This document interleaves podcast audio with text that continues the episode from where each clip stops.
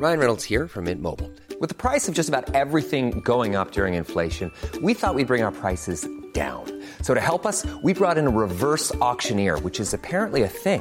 Mint Mobile unlimited premium wireless. Ready to get 30, 30, bit to get 30, bit to get 20, 20, 20, bit to get 20, 20, bit to get 15, 15, 15, 15 just 15 bucks a month. So, Give it a try at mintmobile.com slash switch.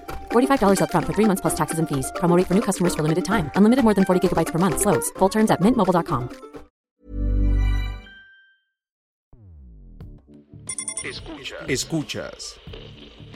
Escuchas un podcast de Dixo. Escuchas Bien Comer con Fernanda Alvarado.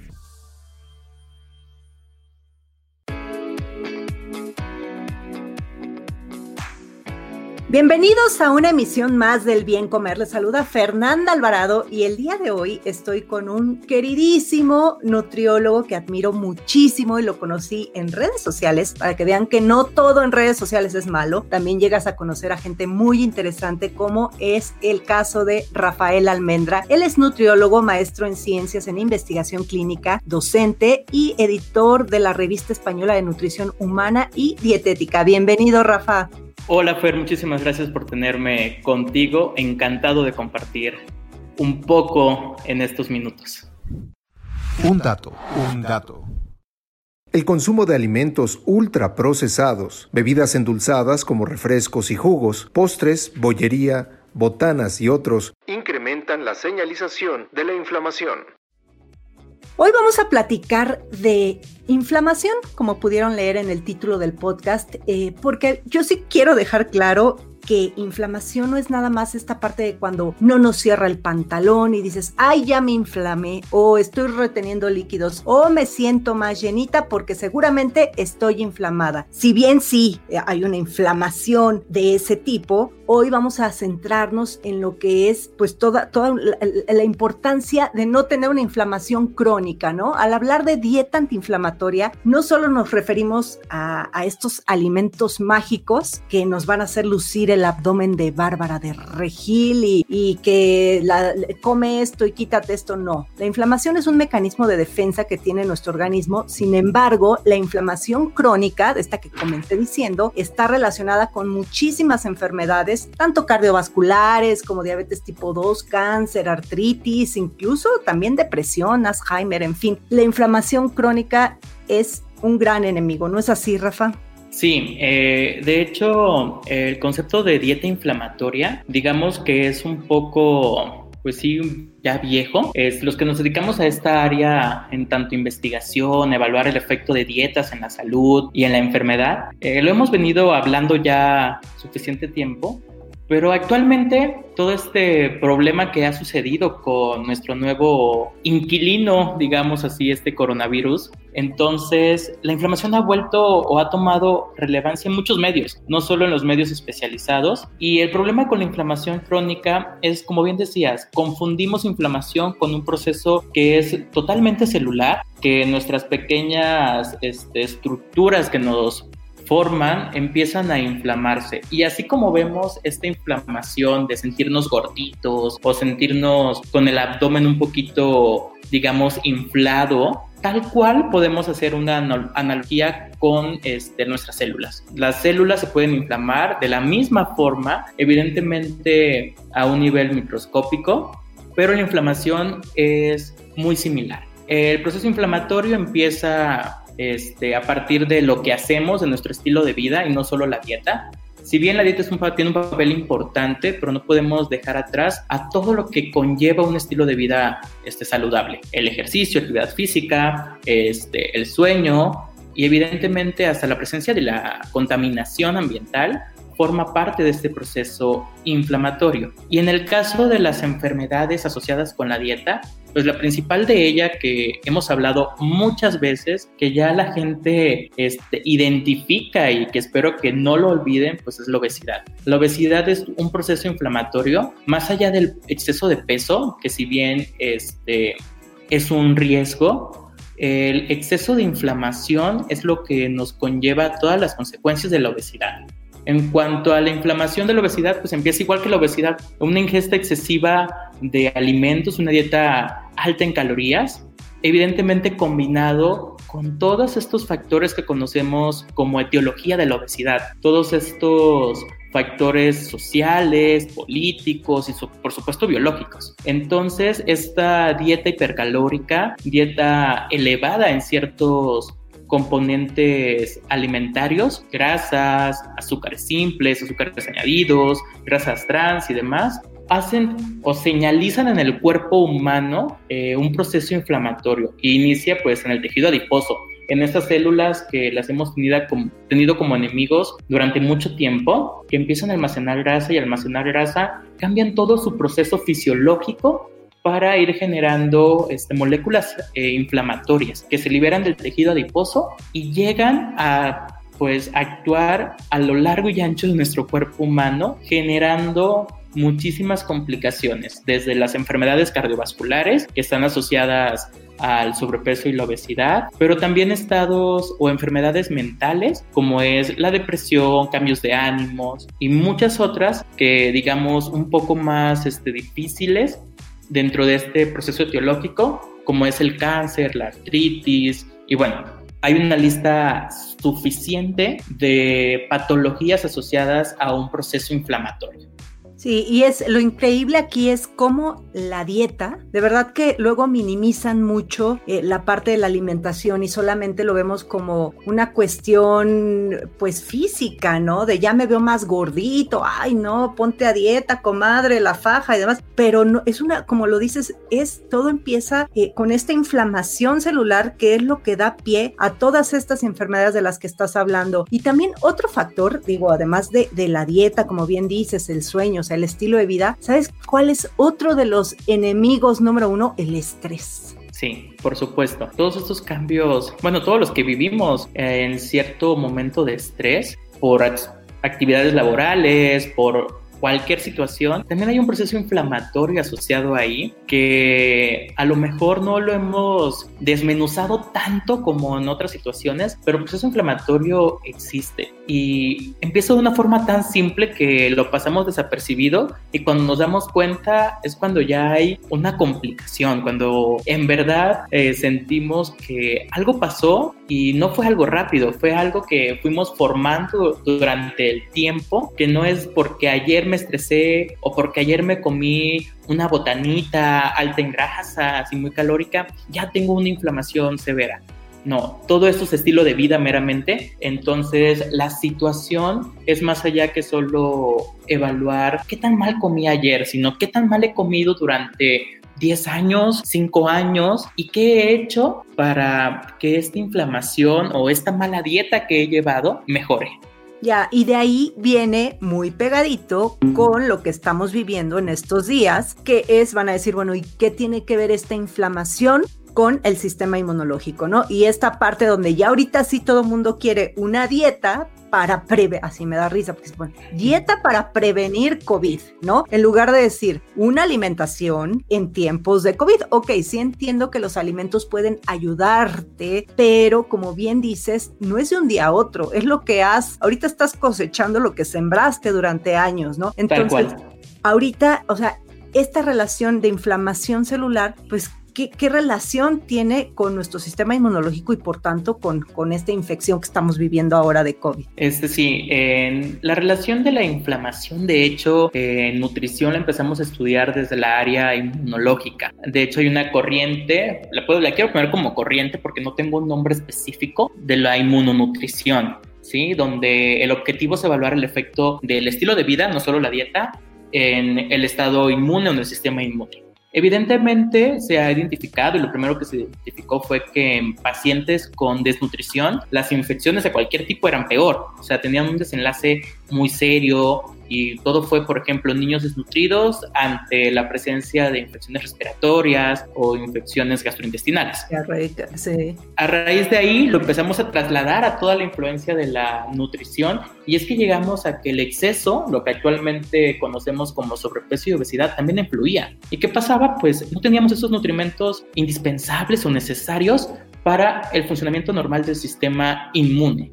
Y así es como empiezan a aparecer que tanto estados de desnutrición como estados de exceso de pues de alimentación, un estado crónico en exceso, afectan la respuesta del sistema inmune, eh, dándonos mayor este, riesgo a contraer y más que ya que contraer, a desarrollar estados este, severos de algún tipo de infección. Y actualmente con el coronavirus, esta nuevo visitante que salió para quedarse, tendremos que aprender a vivir con, pues desarrolla toda una cadena inflamatoria que los expertos en inflamación la han llamado tormenta de citocinas, porque es de forma súper rápida. Eh, los estudios que hay respecto a la inflamación en el COVID, eh, la velocidad en la cual se liberan todas estas citocinas proinflamatorias es extremadamente rápida y aparte, el efecto de esta inflamación va de la mano con la complicación de la enfermedad. Entre mayor inflamación tengas,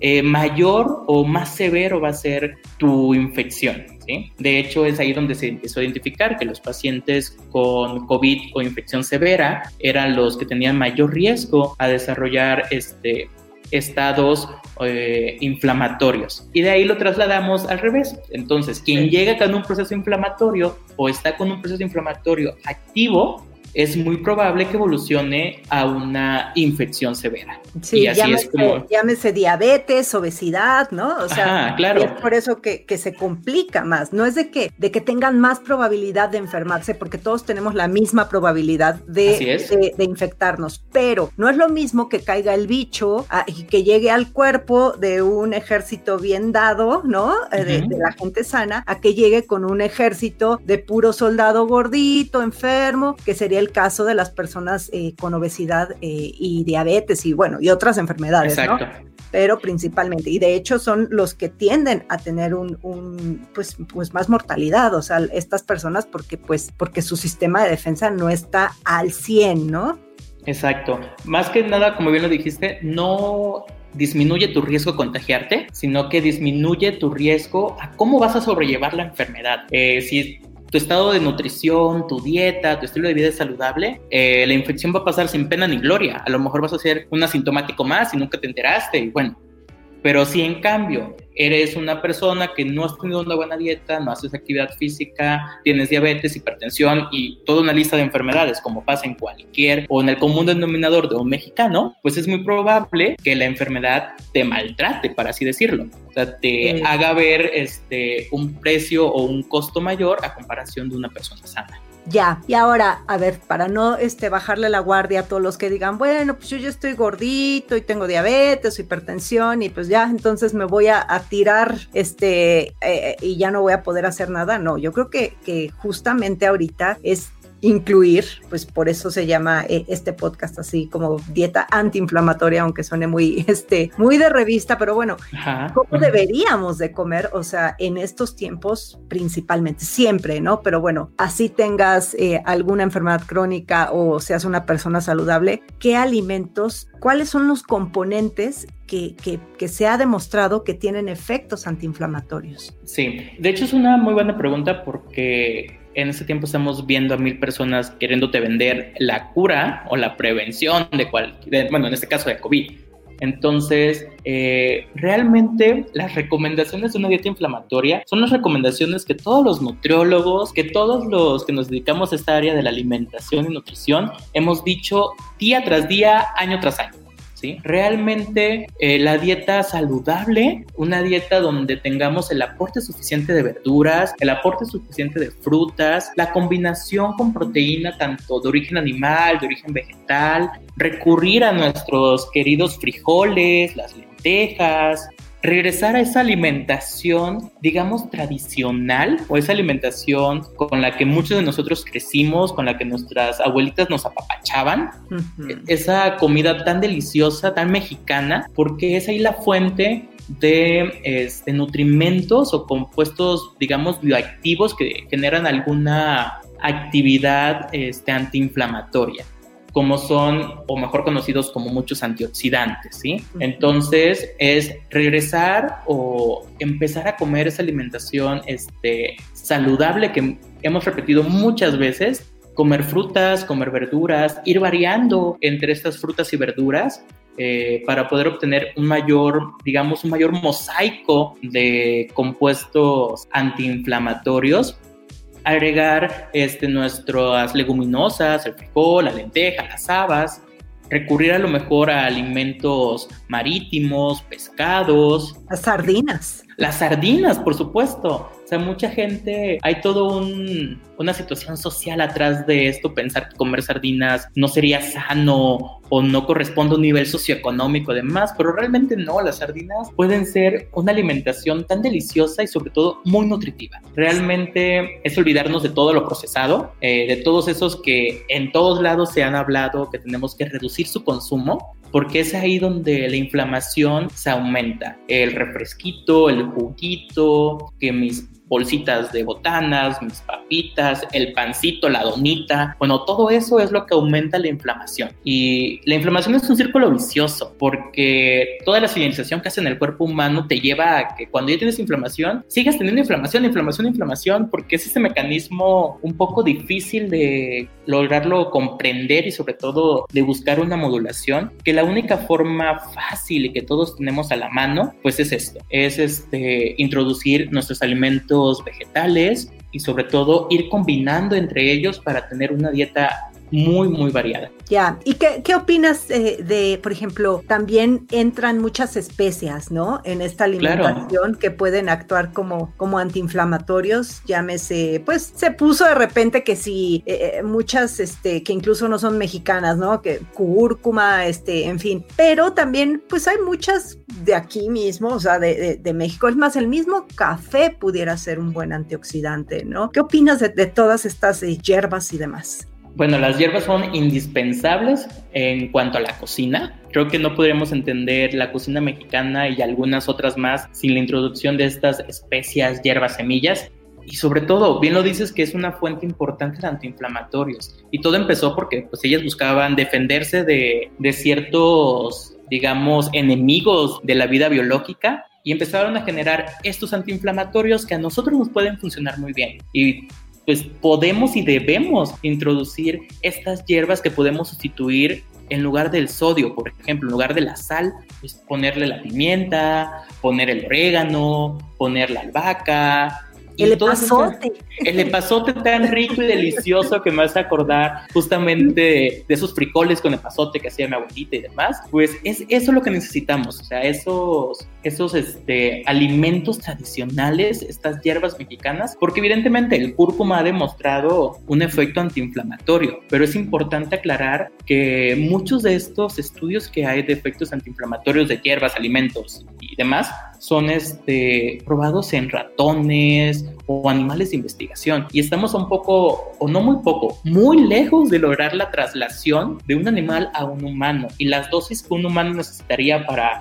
igualar la cantidad de compuesto antiinflamatorio, en el caso del cúrcuma, del vino y demás, serían megadosis que ningún ser humano estaría dispuesto a consumir sobre todo por algunas situaciones gastrointestinales que se podrían presentar. Pero y esto va de la mano con lo que tú decías, no de un día a otro. No si me voy a comer 100 gramos de cúrcuma, mañana voy a estar súper desinflamado, eh, voy a tener la mejor salud del mundo. No, el cúrcuma y cualquier especie es un consumo crónico en cantidades adecuadas y sobre todo con los métodos de cocción adecuada, que creo que muchos nutriólogos hemos olvidado, hemos olvidado darle información completa porque damos una dieta o el menú, pero no le explicamos esa, esa actividad de cómo preparar el alimento para obtener la mejor cantidad de nutrientes y sobre todo de una fácil absorción. Entonces va de la mano tanto cantidad como proceso de cocción para obtener una buena calidad de compuestos antiinflamatorios y de una dieta antiinflamatoria, evidentemente. Y por un lado, bueno, están todos estos que, que, mencionamos, las personas que, que, desafortunadamente, yo no creo que lo hagan queriendo, yo creo que nadie dice voy a echar a perder mi salud, yo creo que es porque no sabemos y a veces pues el ambiente obesogénico que, que vivimos pues nos orilla a consumir cierto tipo de productos, pero eh, por un lado está esta parte eh, de personas que tienen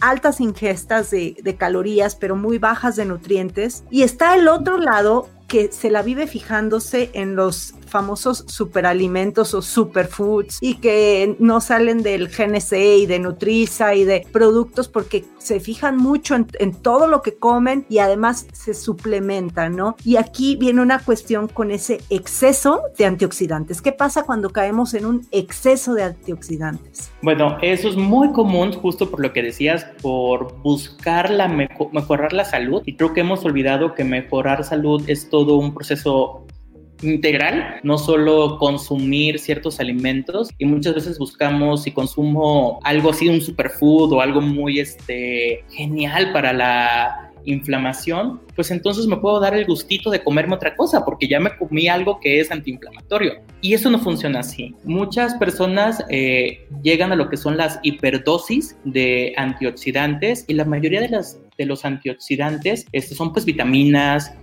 por lo regular, ¿no? Que encontramos en las en los productos vegetales. Entonces, este exceso de antioxidantes, esta cantidad elevada del consumo de antioxidantes de forma artificial, por pastillas, cápsulas o suplementos, están asociados a la presencia de muchas enfermedades, ¿sí?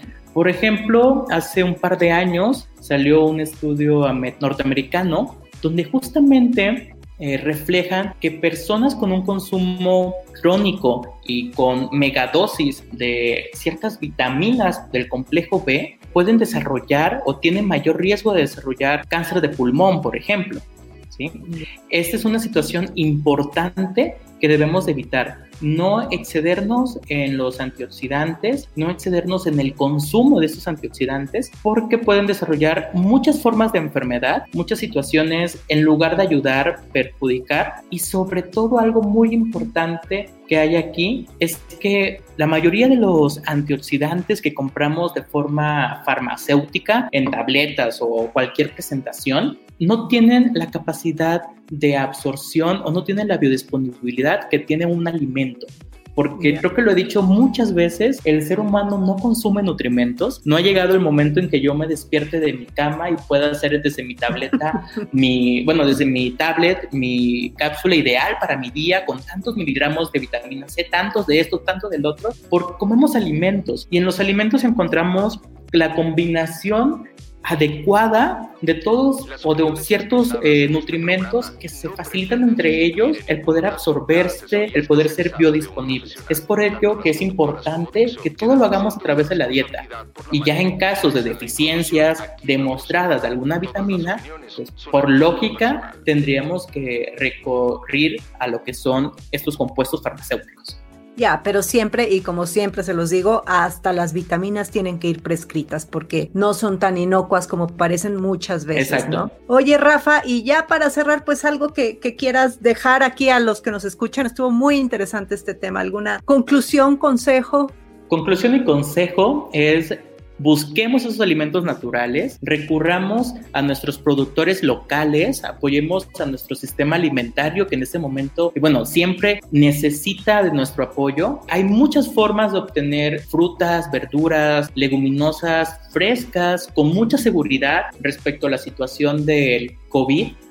Entonces recurramos a eso, hagamos de nuestra dieta una dieta saludable, eh, no pensemos en qué puedo suplementar, sino pensemos en qué puedo comer, qué puedo hacer para comer mejor y evidentemente eh, no dejar atrás a nuestra dieta mexicana, que también puede ser tan sana como lo ha demostrado ser la dieta mediterránea, por ejemplo. Así que busquemos estos alimentos mexicanos y apoyemos a nuestro sistema alimentario para hacerlo más sostenible y sobre todo justo para todas las personas y todos los que integran este, esa cadena. Esta cadena, exactamente. Escuchas Bien Comer con Fernanda Alvarado. Rafa, pues interesantísimo todo esto. Bueno, quedaron claras muchas cosas, eso espero. Y si no, pues, ¿dónde te pueden encontrar? En Twitter estás como ALMPEG, ¿no? Sí, así es. En Twitter ahí me pueden encontrar. Muy seguido estoy posteando un par de cosas. Eh, puedo resolver alguna que otra pregunta con muchísimo gusto. Y igualmente espero que todo haya quedado muy claro en estos minutos y que sobre todo eh, sirva de algo y podamos este, mejorar nuestra dieta para facilitar o mejorar nuestro sistema inmune de una forma adecuada. pues yo te agradezco muchísimo, Rafa. Eh, ya saben que a mí me pueden encontrar en Instagram y en YouTube como Bien Comer. Gracias, bye bye. Bye.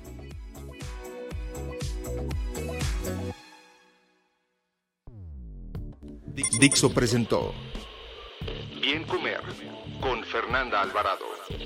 La producción de este podcast corrió a cargo de Verónica Hernández. Coordinación de producción, Verónica Hernández. Dirección General, Dani Sadia.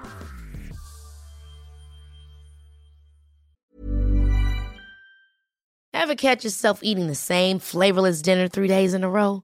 Dreaming of something better? Well, HelloFresh is your guilt-free dream come true, baby. It's me, Kiki Palmer. Let's wake up those taste buds with hot, juicy pecan-crusted chicken or garlic butter shrimp scampi. Mm. Hello Fresh. Stop dreaming of all the delicious possibilities and dig in at HelloFresh.com. Let's get this dinner party started.